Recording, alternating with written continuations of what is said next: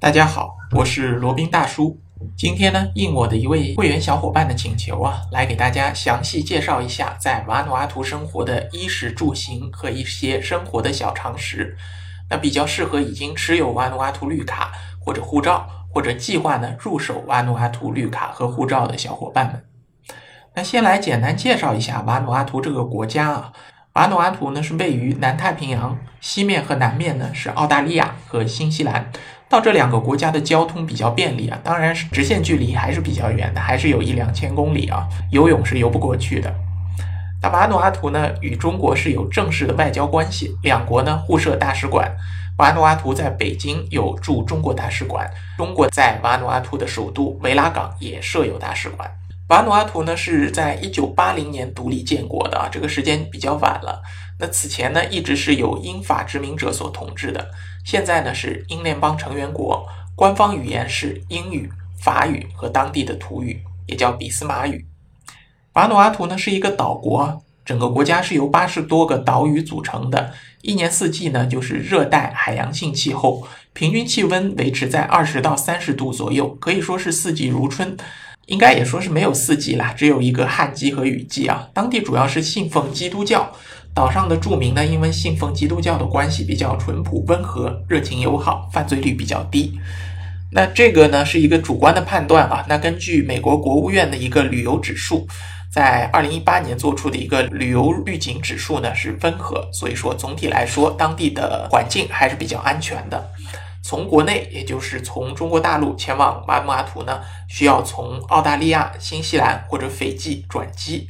那澳大利亚和新西兰呢，是需要过境签或者旅游签才能够转机的。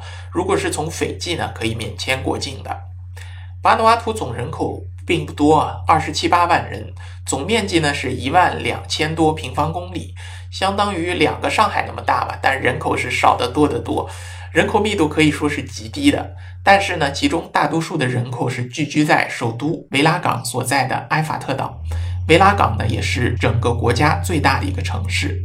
好，那先来说一下岛上的这个金融体系啊。岛上的银行最大的银行呢是瓦努阿图国家银行，叫 National Bank of Vanuatu，那可以存各种各样的外汇啊，包括美元、澳币、新西兰币、瓦币。也叫瓦图啊，这些货币都是可以的。那这个国家呢是没有外汇管制的，所以随便你存，随便你取都没有任何的关系。而且瓦努阿图还有一个好处，就是一个免税的国家，这各种各样的税都没有，所以说总体来说还是非常方便和自由的。那维拉港上呢也有两家银行是来自于澳大利亚和新西兰的，Westpac 和 ANZ Bank。你可以带上你在国内的 Visa 卡或者 Master 卡或者其他的这些国际上的储蓄卡去当地取这个当地的瓦努阿图币瓦图，也可以带一些美元、英镑、澳币去当地换瓦图。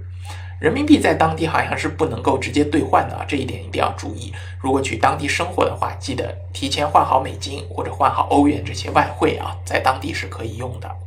那在维拉港呢，可以看到很多中国人开的五金店、小商店，包括超市、餐厅，非常多啊。据不完全统计呢，在维拉港上有近九成的商店和餐厅呢，都是由来自中国的移民经营的。早期呢，是由来自香港的移民啊，那后来呢，越来越多来自中国内地的移民来到这里，开设自己的商店和餐厅啊，开创自己的事业。多提一句啊，维拉港和上海呢，在一九九四年也结成了友好城市啊。和上海也有一个不解之缘。维拉港市中心呢有不少超市，这点呢和我们的印象不同啊。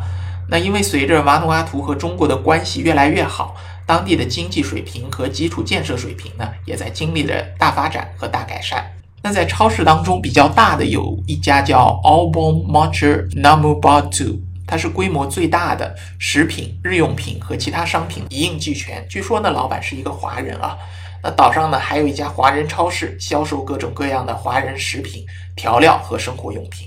那还有一家法国人开的，叫 Leader Price。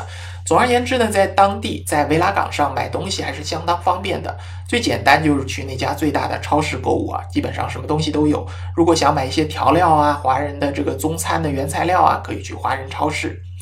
那在维拉港海边呢，还有一个叫 Port Villa Market，有点类似于像那种 bazaar，就那种小商品市场或者那种鲜花蔬菜市场啊。位于市区的海边，占地呢大概有两千五百平方米，有很多当地的摊贩出售本地出产的蔬菜、水果、鲜花、美食、服装、工艺品，还有一些小商品啊，还有一些美食摊位，有非常多的游客前来光顾。这里也有很多本地人购买他们所需的一些生活物资的地方。那个人建议可以这样：你这些日用品啊，这些可以去超市。那如果买新鲜的蔬菜、水果，还有买一些海鲜、海产的话呢，可以来这个 Port Villa Market，价格也非常的便宜啊。呃，提醒一下，这些摊贩这里基本上都是不能讲价、不能砍价的，人家报了多少钱就是多少钱。你去砍价呢，可能会被当地人鄙视啊，或者说觉得你不懂规矩啊之类的。那唯一能砍价的就是打出租车，那是可以砍价的，其他地方基本都是一口价，那还是比较方便的。像罗宾大叔这种不大善于砍价的，可能还觉得比较习惯一点。那再来说一说岛上当地的一个通讯啊。岛上的手机运营商呢有两个，一个是 TVU Telecom of Vanuatu，还有一个是 Digicel。那当地的打电话还是稍稍有点贵的，好像据说是打回中国的话是十块钱一口价，然后你可以打三十分钟左右。那基本上你如果有事儿的话，半小时应该肯定够了。当地的手机信号是非常好的，所以无需担心手机没有信号啊，或者讲的不清楚之类的。基本上和国内沟通是完全没有问题的。那如果说到网络的话呢，当地在这些比较重要的商业地点、比较重要的这些酒店啊、market 啊、supermarket 这些。这样说吧，只要是外国游客比较聚居的地方，一定会有 WiFi 网络的。你可以通过 WiFi 网络来上网。那如果想要随时随地的可以上网的话呢，可以去当地的手机运营商这边开通一个 4G 网络，或者给自己家里开通一个宽带网络。那价格呢稍微有点贵啊，好像据说当地的宽带网络呢，大概一年包年大概是五六千人民币左右。那手机网络呢稍微便宜点，但也差不了太多。这一点呢，就是手机的网络和宽带的网络价格还是稍贵的。但是相信随着这个越来越多的运营商介入，更多的竞争生意引入呢，这个价格也会越来越有竞争力，越来越便宜的。所以说，你如果是没有一个经常性的网络的使用需求的话呢，就可以蹭一下 WiFi 网络。那平常呢打打电话就可以了。如果是你对于网络使用有比较有重度的需求的话呢，建议去加装一个宽带网络，或者给你的手机加一个宽带网络啊。那瓦努阿图岛上华人多不多啊？真的还挺多的。那从上世纪六十年代开始的时候呢，就有很多香港人来到了瓦努阿图。他们觉得这岛上好像那个时候华人比较少，钱比较好赚，就来到了这里移民开发。有的开旅馆，有的做零售，有的开饭店，有的做超市。那钱赚的差不多了呢，就全家移民到澳洲，移民到新西兰，然后把这些店铺呢转让给中国大陆内地的人来打理。所以说呢，瓦努阿图现在岛上的华人呢越来越多，除了香港人以外，还有其他来自其他中国省份的中国人。据说呢是这样啊，就是因为南太平洋联盟之间的签证比较好签啊，许多中国人呢都先到瓦努阿图做生意，然后拿到了护照以后呢，再移民到澳洲和新西兰这些地方。那注意啊，拿着瓦努阿图的绿卡到当地呢，你要转护照要永居十年，然后才能够转成护照的。当然，你如果想要一步到位的拿到护照也是可以的，那这个价格就相对贵一点了。那这里呢就不做赘述了啊。那基本上呢，在瓦努阿图各大城市，除了维拉港，还有其他一些大城市里面呢，做零售、做日用品的，基本都是中国人。所以在当地你不会觉得陌生啊，觉得来到了一个非常遥远的地方，人生地不熟的华人、中国人还是非常多的。当地的饭店啊、旅馆啊、超市啊，都特别受欢迎，华人也特别多。当然，也有一些大商场、大超市是法国人和澳洲人开的，这个就不多说了。岛上的交通呢，基本上是出租车为主或者自驾。那如果对于老年人来说呢，建议还是打个出租车。如果住在室内呢，这个交通问题就比较好解决了。岛上的出租车呢是不开计价器的，所以你在打车之前呢，要先要跟他沟通清楚，我要去哪里，价格多少，先讲价，讲好价格呢，然后再上车。那岛上呢还有一种面包车，就是面的啊，也是招手即停的，价格呢要比出租车便宜许多。所以说，如果考虑到价格方面、性价比方面呢，可以考虑选择面的。那再来说一说瓦努阿图的医疗，在维拉港呢有两家大一点的医院，一家呢是维拉中心医院，叫 Villa Central Hospital，这是一家公立的医院。那医院里呢，还有来自中国的援瓦的医生，有内科、外科、牙科，甚至还有针灸科。所以说，如果有病的话呢，可以到这个维拉中心医院去就诊。那还有一家是私人医院，叫 Vanuatu Private Hospital。那除此以外呢，维拉港还有许多白人开设的私立诊所，那些小毛小病呢，基本都能治的，基本上看一次不会超过五百块人民币的。那如果有大病，担心有大病付不起这个医疗诊金的话呢，可以购买来自澳大利亚公司的一些医疗保险，还有一些商业的保险啊。实际上呢，据当地的华人讲啊，在瓦努阿图当地啊。生病情况其实是并不多见的，有很多成年人基本上几年也不会生病一次。那感冒的话呢，即使对于小孩子来说，平均一年也就感冒一次，也就最多了。所以医疗方面不用太过担心。实在太担心，你可以买一个医疗保险。那这样的话呢，就可以 cover 你在当地的一些医疗的费用了。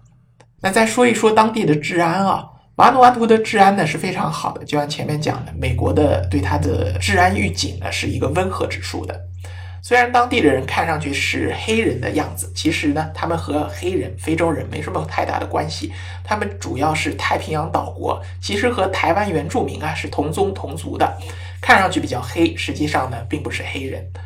接触多了，你就会发现啊，人家还挺有素质的，而且当地呢是信信奉基督教啊，比较谦和，比较友好，所以大家走在路上呢都会微笑着打招呼。如果碰到跟你能够交流的话，也会很乐意和你聊一聊天。因为当地的生活的节奏比较慢，大家都有时间，都喜欢聊天。然后陌生人之间走过路过呢，也会微笑着打招呼。而且呢，瓦努阿图白人很多，不管是来当地旅游的，还是在当地生活的白人呢，能占一小半左右。所以在白天啊，瓦努阿图的治安堪称完美。那晚上呢，稍微要注意一点啊。瓦努阿图当地人呢，晚上喜欢喝点儿那种卡瓦，就是喝或者喝点小酒。所以说呢，有可能会有些酒鬼啊，如果喝醉的话呢，可能会做出一些这个行差踏错、小偷小摸的。所以到了晚上呢，尽量不要出去瞎逛。这样的话呢，基本上治安是没有任何问题的。瓦努阿图当地人呢也非常的友好，如果你遇到困难，你可以向任何一个路人寻求帮助，只要你能说得通当地的语言，说英语啊，说法语都可以。那当地也有很多华人，可以跟华人沟通一下。实在不行呢，还可以报警啊，找当地的警察或者到大使馆寻求领事帮助啊。这就看你在当地这个情况是否紧急了。那因为中国还有医疗队常驻在维拉港，就在前面说的那个 Villa Central Hospital，所以说呢，当地人对于华人的印象是非常不错的。瓦努阿图人的生活非常非常的悠闲啊，经常可以看到一对一对的瓦国夫妻坐在海边，彼此相拥，吹着海风，欣赏日出日落。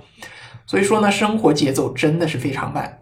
我们中国人因为是比较勤勉嘛，在当地一般都会做点小生意啊，赚点钱啊，赚足了钱呢，就移民到其他的国家。那些瓦努阿图当地人呢，就显得比较。说好听一点就是比较悠闲啊，难听一点就比较懒散。所以说呢，我们如果到移民到当地呢，你可以学当地人去比较悠闲的生活。你如果有足够的积蓄的话，那也可以自己去赚点小钱，然后想办法移民到更加发达的那些国家，澳大利亚、新西兰，甚至美国、加拿大都可以。那就看你自己的一个计划了。那再说一下瓦努阿图当地的一个物价水平，瓦图和人民币的汇率是这样的，就一百瓦图呢，大约等于六块人民币。可以这样记啊，和日元的汇率啊非常非常的接近，就你可以把它看成日元来折算成人民币，基本上一百瓦图折合成六块人民币。那来说一下当地的物价水平吧。那如果是游客的话呢，当地一个中档水准的酒店，一个标间大概是五百到六百人民币一晚上。我后面全部都是说的人民币价格。如果是租房的话，在首都维拉港租房，一个两室一厅、装修的不错的一个房间呢，大概一个月是六千多人民币。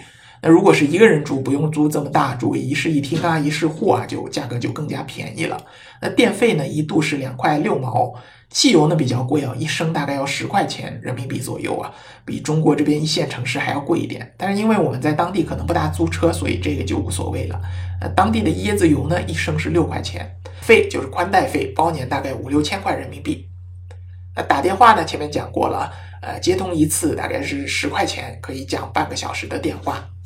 打到中国就是这个价格，在瓦努阿图当地打电话就更加便宜了。当地的那些米面粮油啊、大米啊、白面啊、油啊、豆油啊、椰子油啊、花生油啊、鸡蛋呐、面包啊这些东西啊，基本上不会比国内一线城市贵的。北上广深的价格呢，和它不相上下。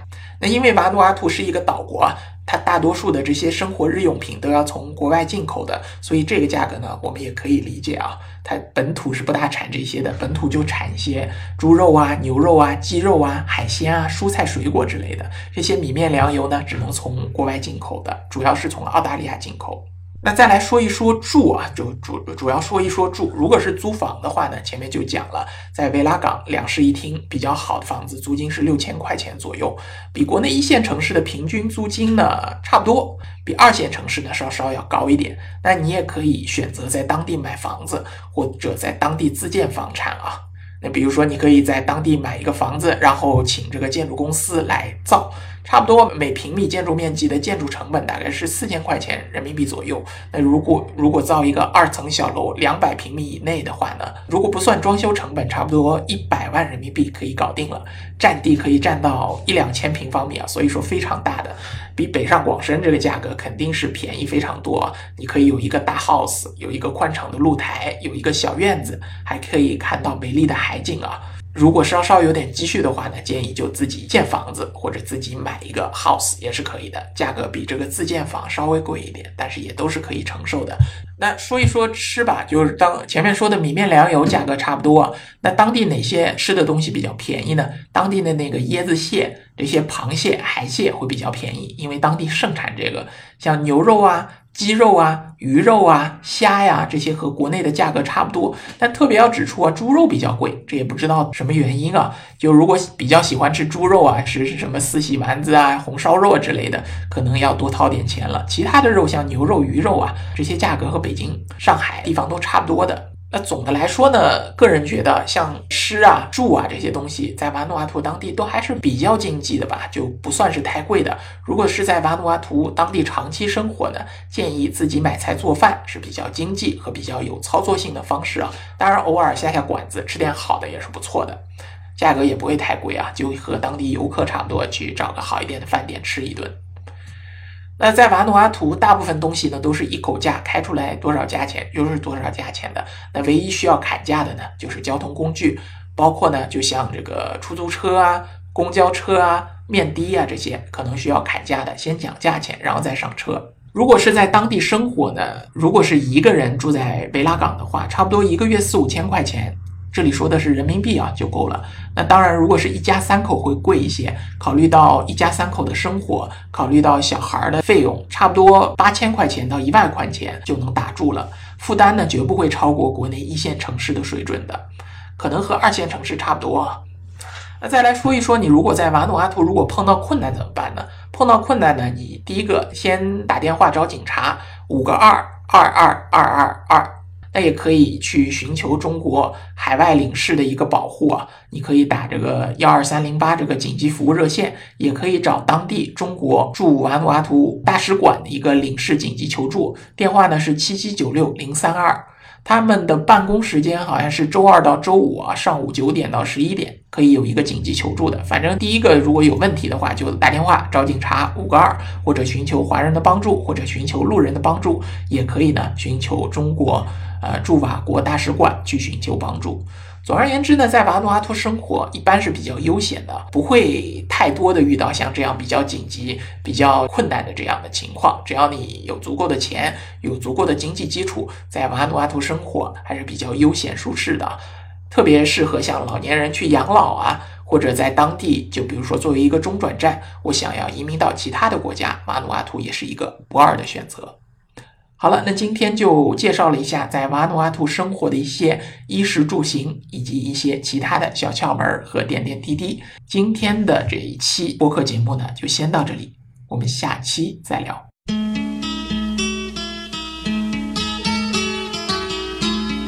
接下来是罗宾大叔的广告时间。罗宾大叔可以提供如下的收费服务：日本经营管理移民的咨询办理服务，包括经营管理移民 DIY。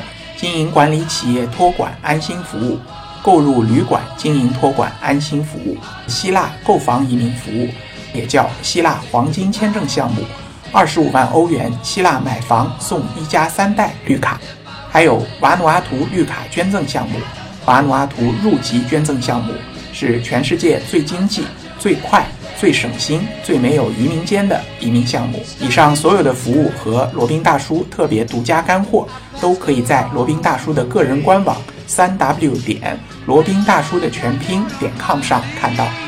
您也可以添加微信八二七四七九七零八二七四七九七零，向罗宾大叔本尊咨询服务详情。添加时请注明获知微信号的渠道和咨询的内容，谢谢大家。